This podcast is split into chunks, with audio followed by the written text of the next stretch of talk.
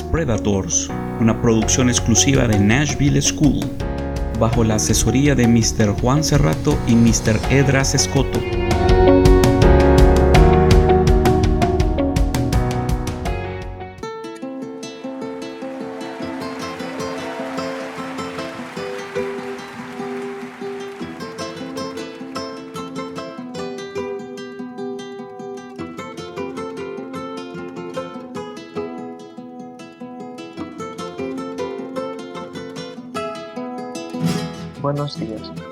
Hoy les estaremos hablando del golpe de Estado del 2009. Pero antes de comenzar, me gustaría explicar qué es un golpe de Estado. Un golpe de Estado es la toma de poder político de un modo repentino de un grupo de poder, vulnerando las normas ilegales de sucesión en el poder político vigente con anterioridad. Sabiendo esto, comencemos. El golpe de Estado de Honduras de 2009 ocurrió el 28 de junio de ese año, tras varios meses de crisis política entre los poderes de la República, en el cual se enfrentaron el presidente Manuel Zelaya con el Congreso Nacional, el Tribunal Supremo Electoral de Honduras y la Corte Suprema de Justicia, debido al intento de Zelaya de instalar una Asamblea Nacional constituyente para redactar una nueva constitución, derogando la de 1982. Para ese día, 28 de junio, Zelaya había convocado a la población a participar en un plebiscito para consultar sobre la instalación de una cuarta urna. En las elecciones de noviembre de 2009, donde adicionalmente a la elección del presidente de la República, diputados y corporaciones municipales, se pretendía consultar a la población sobre la convocatoria a una Asamblea Nacional que se reformase la constitución vigente. Sin embargo, cinco días antes de su realización, el Congreso reglamentó legalmente el plebiscito y la consulta pasó a ser ilegal. A pesar de las decisiones y ordenanzas por parte de la Corte Suprema de Justicia y el Tribunal Supremo Electoral, Zelaya actuó en desacato, manteniendo la consulta para, para junio y ordenó al ejército distribuir las papeletas de votación. Después que el jefe del ejército, Romero Vázquez Velázquez, se negase a obedecer esta orden, Zelaya lo destituyó de su cargo lo cual provocó la renuncia de los jefes de la Armada y de la Fuerza Aérea. El día que se realizara la consulta ilegal, las Fuerzas Armadas, con el respaldo del Poder Legislativo, detuvieron al presidente Zelaya, quien fue expulsado a Costa Rica, donde permaneció exiliado, siguiendo lo establecido en la Constitución hondureña. Congreso Nacional nombró a su presidente, Roberto Micheletti, como presidente de la República. La OEA suspendió a Honduras como miembro de la organización hasta que el país restaure el gobierno democrático. El Salvador, Nicaragua, Guatemala y Venezuela anunciaron sanciones económicas para Honduras a causa de la sucesión política. El BID y el Banco Mundial anunciaron la suspensión de la ayuda financiera que otorgaban a Honduras y se produjo una retirada en bloque de todos los embajadores de la Unión Europea de Honduras. Roberto Micheletti se mantuvo al frente del gobierno hondureño para completar los casi seis meses restantes del periodo de mandato. Durante este tiempo hubo movilizaciones en apoyo a la expulsión de Celaya y también en repudio. El 21 de enero del 2010 delegó la administración del mismo a su Consejo de Ministros, aunque no presentó su renuncia. Días antes, la toma de posesión de Porfirio Lobo del derechista Partido Nacional de Honduras, quien ganó las elecciones del 2009 Estados Unidos y diversos países latinoamericanos, donde destacan Colombia, Costa Rica y Perú, reconocieron al nuevo gobierno, mientras que la mayoría de los países latinoamericanos anunciaron que no reconocerían estas elecciones. Inicialmente, la Unión Europea y la Organización de Estados Americanos mantuvieron su no reconocimiento, aunque José Miguel Insulta secretario general de la OEA, aseguró que estaba abierto al diálogo con la nueva administración hondureña. Posteriormente, diversas naciones del mundo fueron reconocidos al gobierno de Lobo, y los únicos gobiernos que mantuvieron su postura de no reconocimiento se encontraban en Latinoamérica, con gobiernos que apoyaban la izquierda chavista donde destacaban los países como Brasil, Cuba, Ecuador, Paraguay y Venezuela.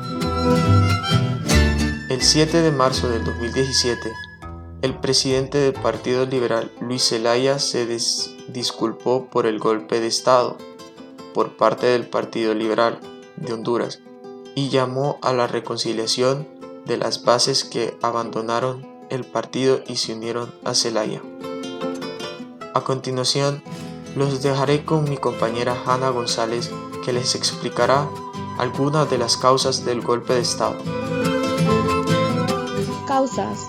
Los sucesos del 28 de junio de 2009, producto de una crisis política originada meses atrás, tuvieron su causa inmediata en un plebiscito promovido por el Poder Ejecutivo, que se realizaría ese día donde se consultaría a la población si estaba de acuerdo con la instalación de una cuarta urna en las elecciones generales de noviembre de ese año, para decidir sobre la convocatoria de una asamblea constituyente que modificará la constitución. El proyecto de la cuarta urna encontró una enorme oposición de sectores políticos y sociales, quienes alegaron que el presidente Zelaya planeaba con esto legalizar la reelección presidencial y extender su mandato, tal como lo habían hecho algunos presidentes latinoamericanos en años anteriores. La reelección presidencial, así como su promoción, no eran permitidas con base en preceptos encontrados en la Constitución de Honduras de 1982. Acontecimientos. 28 de junio.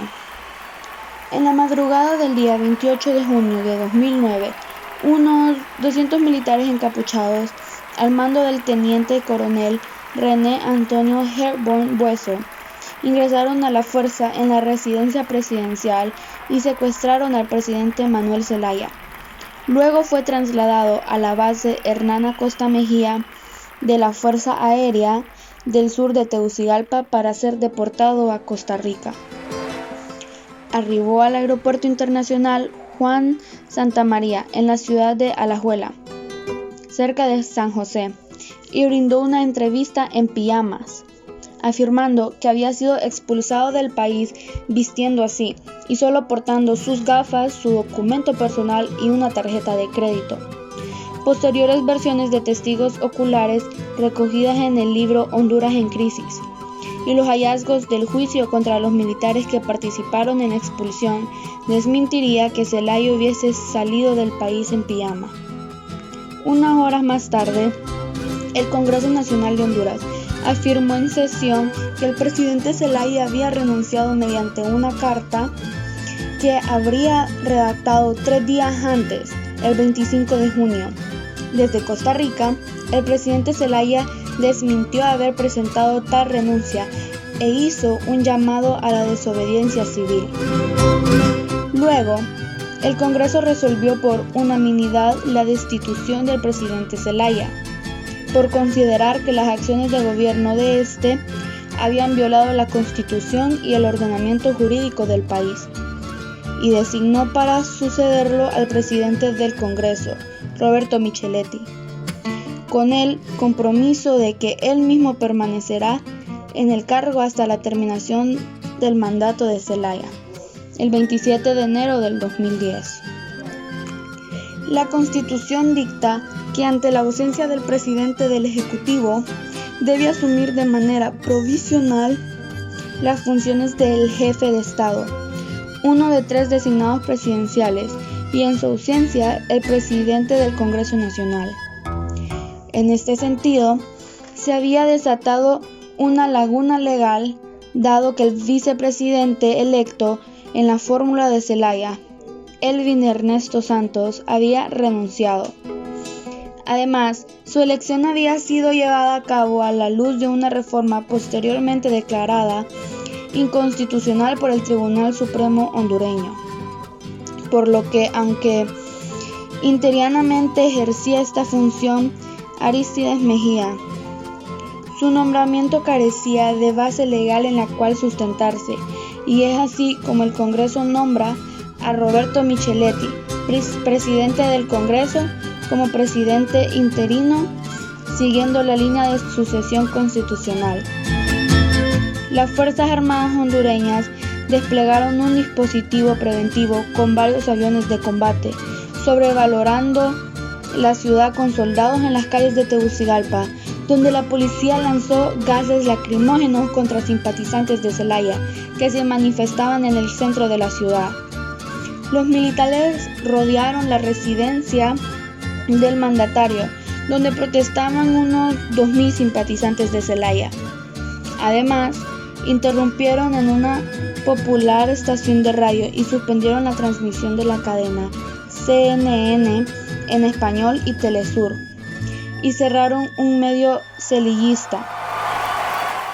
También fue interrumpida la electricidad, la telefonía y el Internet en la mayor parte de la capital. Micheletti decretó un toque de queda por 48 horas, con posibilidad de ampliación, mientras se sucedían las protestas. Otras de las medidas tomadas fueron la prohibición de transmisiones de cadenas internacionales dentro de Honduras. Además, según informó Telesur, la canciller hondureña Patricia Rodas fue secuestrada mientras daba declaraciones para esa televisora. Durante las protestas contra el nuevo gobierno se han producido muertos, decenas de heridos y varias decenas de detenidos en los alrededores de la casa presidencial, ante la que protestaban cientos de personas. Dos personas habrían muerto como consecuencia de los enfrentamientos entre manifestantes y soldados. Juan Barahona, dirigente de la Central Unitaria de Trabajadores, afirmó que los soldados dispararon contra la multitud con fuego real. 1 de julio. El Congreso hondureño, con excepción del Partido de Unificación Democrática, decretó ese día la suspensión de las garantías individuales otorgadas por la Constitución de la Nación Centroamericana. El embajador de Honduras ante Estados Unidos, Roberto Flores Bermúdez, único que regresó al país para consultas, afirmó su llegada de la remoción de Manuel Zelaya de la presidencia. No es un golpe de Estado. Ante estas declaraciones, el presidente de la República en el exilio, a través del vicecanciller Beatriz Valle, destituyó a los embajadores de Honduras en Washington, D.C. y en Bruselas. 3 de julio. Fracasan las gestiones del secretario de la OEA para poner fin a la crisis política en Honduras, luego de volver a condenar enérgicamente la salida por la fuerza del presidente Zelaya. José Miguel Insulza, luego de reunirse con diplomáticos, líderes políticos, organizaciones sociales y miembro de la Corte Suprema de Justicia, declaró a los periodistas en Tegucigalpa. Nosotros queremos que esta situación sea revertida. Lamento decir que de mi gestión no se desprende que exista disposición para hacer esto, refiriéndose a la futura suspensión de Honduras en la OEA. 5 de julio. Tras la, tras la vuelta del secretario general de la OEA, José Miguel Insulza, de su viaje a Honduras, Manuel Zelaya declaró en una rueda de prensa que volvería a Honduras el 5 de julio, acompañado por su propio Insulza, Cristina Fernández de Kirchner. Rafael Correa, Luis Ignacio Lula de Silva y otras personalidades no desveladas. Diversas ONG de derechos humanos denunciaron que hasta el día 5 muertos, 70 heridos y más de 600 detenidos como consecuencia de las medidas de excepción decretadas por Micheletti, las cuales el día 5 de julio adelantaron el estado de sitio a las 2 de la tarde, prohibiendo la presencia en la calle de los civiles a partir de dicha hora. Los miembros de la OEA, reunidos en sesión extraordinaria en Washington, aprobaron por 33 votos a favor una resolución mediante la cual se suspendía la pertenencia de Honduras a dicho organismo. Esta suspensión se basó en el artículo 21 de la Carta Democrática Interamericana, según la cual se establece la suspensión de un Estado miembro cuando se es constate que se ha producido la ruptura del orden democrático. Con esta decisión, Honduras se convirtió en la segunda nación en ser excluida de la OEA, después de Cuba. A continuación, les dejaré con mi compañero Fernando Carías. El 1 de junio del 2009, representantes de los movimientos sociales simpatizantes de Zelaya y de los sindicatos de Honduras anunciaron una huelga general en demanda del regreso de Zelaya al país. El presidente del Comité para la Defensa de los Derechos Humanos en Honduras, Andrés Pavón, indicó que se había creado un frente cívico patriótico para repudiar a Micheletti. El 5 de julio del 2009, una manifestación de más de 10.000 personas, cuando aún no se habían unido las otras columnas, según Rafael Alegría, marchó hacia el Aeropuerto Internacional de Toncontín, donde se esperaba la llegada de Celaya el domingo 5 de julio. Al final de la marcha sobrepasaba las 20.000 personas. Algunos de los manifestantes denunciaron haber tardado cuatro días en llegar caminando a la capital tras el ametrallamiento por parte de personas vestidas con ropa del ejército de Honduras de las ruedas de los autobuses otros afirmaron que para los que se permitiesen el paso a la capital habían tenido que declarar ante las autoridades que no llegan a sumarse a las marchas a favor de Zelaya, sino a las marchas a favor de Micheletti. Según el periódico Prensa Latina, es una de las torres de instalación fueron desplegadas al menos dos francotiradores que apuntaban a la muchedumbre, mientras helicópteros patrullaban la zona. La concentración en los alrededores del Aeropuerto Internacional de Toncontín desbordó a los militares quienes fueron obligados a retirar algunos de los retenes que habían impedido el paso al mismo. Sin embargo, los francotiradores seguían apostados en las azoteas del aeropuerto. El 7 de julio, la primera dama, Xiomara Castro, esposa del presidente Mercelaya, encabezó una protesta después de estar oculta desde el día del secuestro de su esposo. Una numerosa concentración organizada en la mañana del 30 de junio en el Parque Central de Tegucigalpa mostró decenas de ciudadanos vestidos con camisas blancas y banderas, quienes hicieron un llamado a favor del golpe de Estado en la Constitución de Honduras. El acto contó con presencia de Roberto Micheletti y el jefe del Estado Mayor Conjunto, general Romeo Vázquez Velázquez. El 1 de julio en Choloteca se dio una manifestación de miles de personas en contra de Celaya, los denominados camisetas blancas. También el 3 de julio se dio en lugar en San Pedro Sula una manifestación, según la prensa local, entre 25.000 a 60.000 personas en aprobación del nuevo gobierno interino. Ese mismo día en Cardenal Oscar Andrés Rodríguez leyó en cadena nacional un mensaje de la Conferencia Episcopal de Honduras firmado ante sus 11 obispos, donde defendía la legalidad de las acciones tomadas contra Zelaya, a su excepción de la expulsión del país. Todos y cada uno de los documentos que habían llegado a nuestras manos demuestran que las instituciones del Estado Democrático Hondureño están en vigencia y sus ejecutadoras en materia jurídico-legal han sido apegadas a derecho. Los tres poderes del Estado, ejecutivo, legislativo y judicial, están en el vigor legal y democrático de acuerdo con la Constitución de la República de Honduras. El cardenal también llamó a la reflexión a Zelaya para que no se precipitara al regresar al país y así evitar un derramamiento de sangre.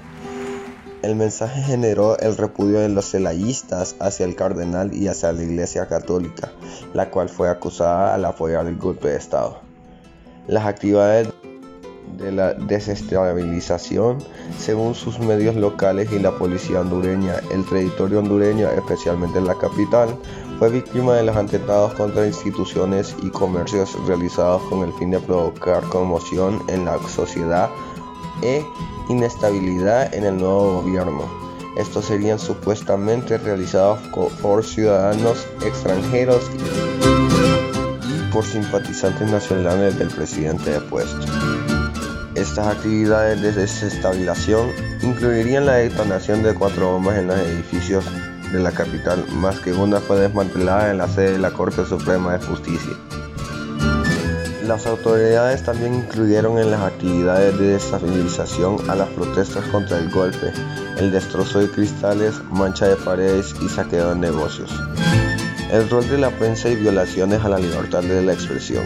Durante la madrugada en que se llevó a cabo la detención de Mel Zelaya, el 29 de junio del 2009, la energía eléctrica fue irrumpida a nivel nacional y todas las emisoras de radio y televisión fueron silenciadas. No hubo ni comunicaciones electrónicas hasta que el presidente fue deportado a Costa Rica. Varios periodistas locales y corresponsales internacionales denunciaron cortes de energía a nivel nacional desde el domingo 28 de junio así como la suspensión de la transmisión de los informativos locales e internacionales. La organización Reporteros Sin Fronteras condenó este apagón mediático. En sus páginas editoriales el día 30 de julio, el diario Tiempo de Honduras criticaba la censura a la prensa y dijeron, nunca se había sufrido en Honduras una violación tan profunda y masiva de la libertad de expresión. Debido a la intervención gubernamental, ni en las más oscuras épocas de la franca dictadura. Mientras que un editorial del diario El Heraldo manifestó la dificultad en la que se enfrentaba el nuevo gobierno de convencer al mundo de la captura y expulsión de Zelaya, y la toma de medios de comunicación no formaban parte de un golpe de Estado. De igual manera, un editorial, el diario La Tribuna, el 30 de junio manifestó su preocupación por las limitaciones a la libertad de expresión. La reacción de la población frente a los medios de comunicación fue compleja, debido a que cada uno de los dos bandos beligrantes en su pugna por el poder ejecutivo les atrevía un rol parcializado favorable a sus adversarios. El depuesto presidente Zelaya acusó a la prensa nacional de estar en su contra y de apoyar a los grupos derechistas y empresariales tras el golpe de Estado. Mientras que los seguidores del gobierno de facto acusaban a CNN, Telesur y otros medios internacionales de ocultar la verdad de lo que ocurría en Honduras y de estar a favor de Zelaya. Ante esto, Telesur emitió un comunicado denunciando la represión del gobierno de facto contra periodistas en Honduras. Los simpatizantes de Zelaya acusaban a la tribuna y el Heraldo de posicionarse a favor del golpe de Estado, por lo cual destrozaron muchos puntos de venta en este último y los usaron como barricadas para bloquear las calles durante las protestas. En estas también se produjeron ataques contra periodistas, reporteros gráficos. Radio Globo fue el único medio que informaba de los abusos del ejército. Sin embargo, durante la tarde del 5 de julio, esta emisora fue tomada por las fuerzas del ejército. Tras esta toma se comenzó a, a emitir mensajes de la cúpula de la Iglesia Católica. Espero que les haya gustado. Gracias por su atención.